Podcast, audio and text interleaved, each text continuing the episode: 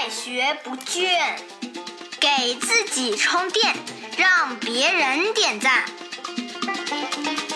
开始吧！大家好，我是老汪，欢迎来到我们与喜马拉雅联合制作播出的《快学不倦》。我们在上一期呢啊，和大家聊了一个小话题：如果工作不开心，要不要跳槽？这一期呢，我们聊另外一个话题：如果工作压力大，要不要跳槽？同样的，这个话题啊，是来自于我们直建共济会的在线讨论，一位同学提出来的啊。他说，现在因为公司缩编，有些人离职了，我们的事儿呢变得多起来了，我一个人干了三个人的活儿，很纠结，很犹豫，要不要跳槽？遇到这种情况呢，咱们来分析一下啊。首先呢，要说这个压力大。压力大，其实对于每个人情况都不太一样的，因为每个人的标准不一样，每一个人的承受的线呢也不一样。但是呢，它一定有一条底线的。我们共济会的所有同学呢，大家都认可这条底线是啥呢？就是你的身体健康。当压力大到影响到身体健康了，比如说已经身体出现一些症状了，那么这个时候是一定要采取行动了，不能硬扛的。啊，我自己呢，曾经有一个阶段呢，工作特别忙，胸口疼。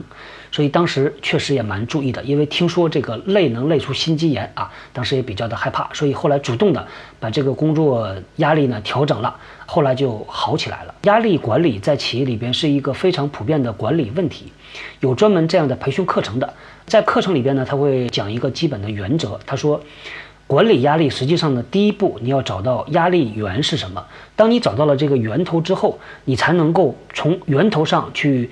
控制这个压力源源不断的产生，所以当你找到了源头，这就是解决你压力的最好的一个办法了啊。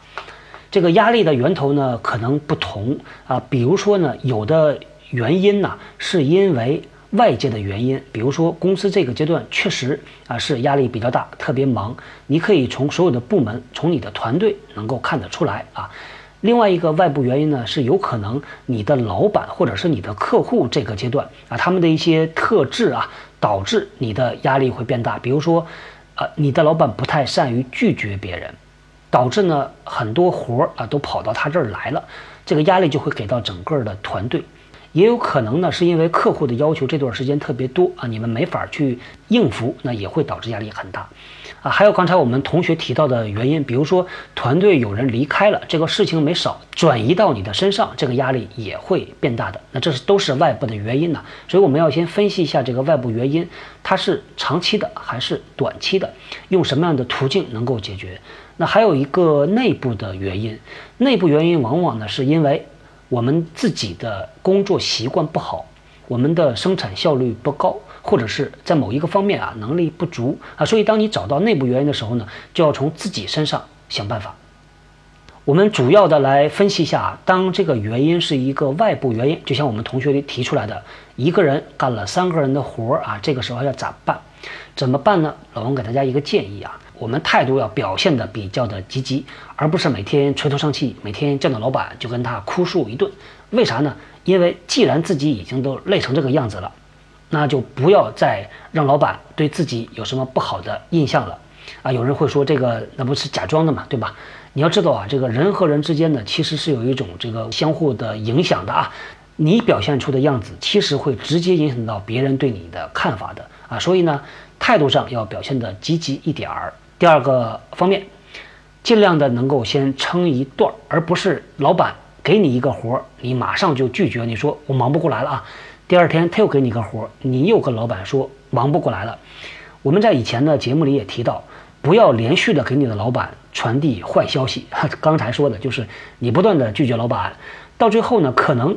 老板通过他的权威把这个活儿也压给你了，你也不得不接受了。但是呢，老板其实心里头还是对你有一个判断的，认为你不够的积极主动，所以呢，这个叫犯不上啊。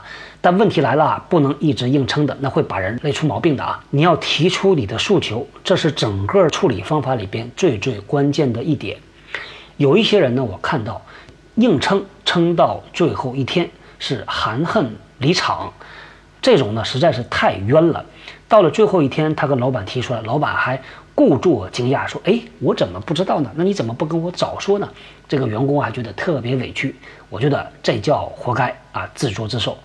遇到情况你自己不主动提出来，自己觉得老板看在眼里，老板会给你想办法，有一点点想的太简单了啊。所以提出诉求呢是非常非常的关键的一步。那啥叫提出诉求呢？如果你接受工资涨一部分，你可以永久性的做一个半人的活儿。如果是这样的话呢，那你就主动跟老板提出来嘛，对吧？其实呢，我的体会啊，很多的时候啊，虽然开始是两个人的活儿给一个人干，但是慢慢慢慢的，其实会消化成一个人的工作量的，因为一个人的工作量确实是有一个限度的。没办法，一个人做两个人的事儿，即使做了，到最后他产出也会打折扣的，晃来晃去，到最后啊，他还是变成一个人的活儿。那具体的办法啊，给大家支一个招儿吧。你可以把你现在的工作都列出来，之后呢，和老板聊一聊，你通过量化的办法，让老板首先要认可你现在的工作量确实比平时要大，大多少？大百分之三十呢？还是百分之五十呢？还是百分之一百？做了这一个步骤之后，老板只要认可说现在确实是很大的，说来你来坚持一下，咱们熬过这一段就好了。他只要说这个话，那就没有问题了啊。接下来你要跟老板商量的是说，我们要对排出来的这些工作啊排一排优先级，哪些事情一定不能耽误，一定要做好的，老板你一定要告诉我。那这些事儿我一定会保质保量把它做好。哪些事儿可以稍微晚一点儿，老板你也要告诉我。哪些事儿我觉得确实是做不了。做呢也可能会出事儿，这个我要让你知道。如果你坚持让我一定要做的话，没有问题的。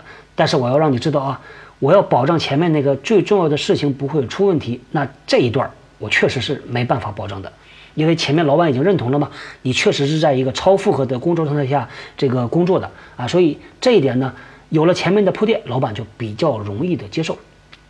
结束之前跟老板表示一下你的态度，说我可以扛一扛的。但是我需要一个时间，让老板明确的告诉你，你是坚持三个月还是坚持半年，是坚持到下一位同事上岗，还是只做这一段时间就可以了？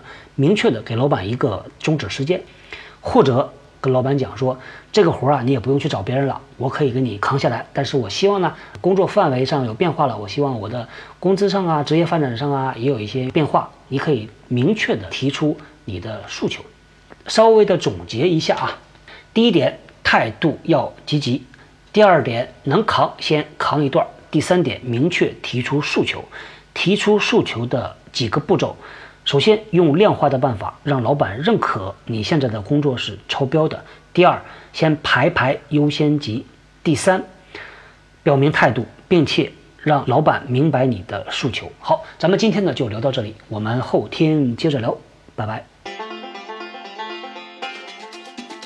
能大家 get 到了吗？我是小汪，搜索关键字“人呐”，找到老汪的新浪微博和微信公众号，看更多的内容。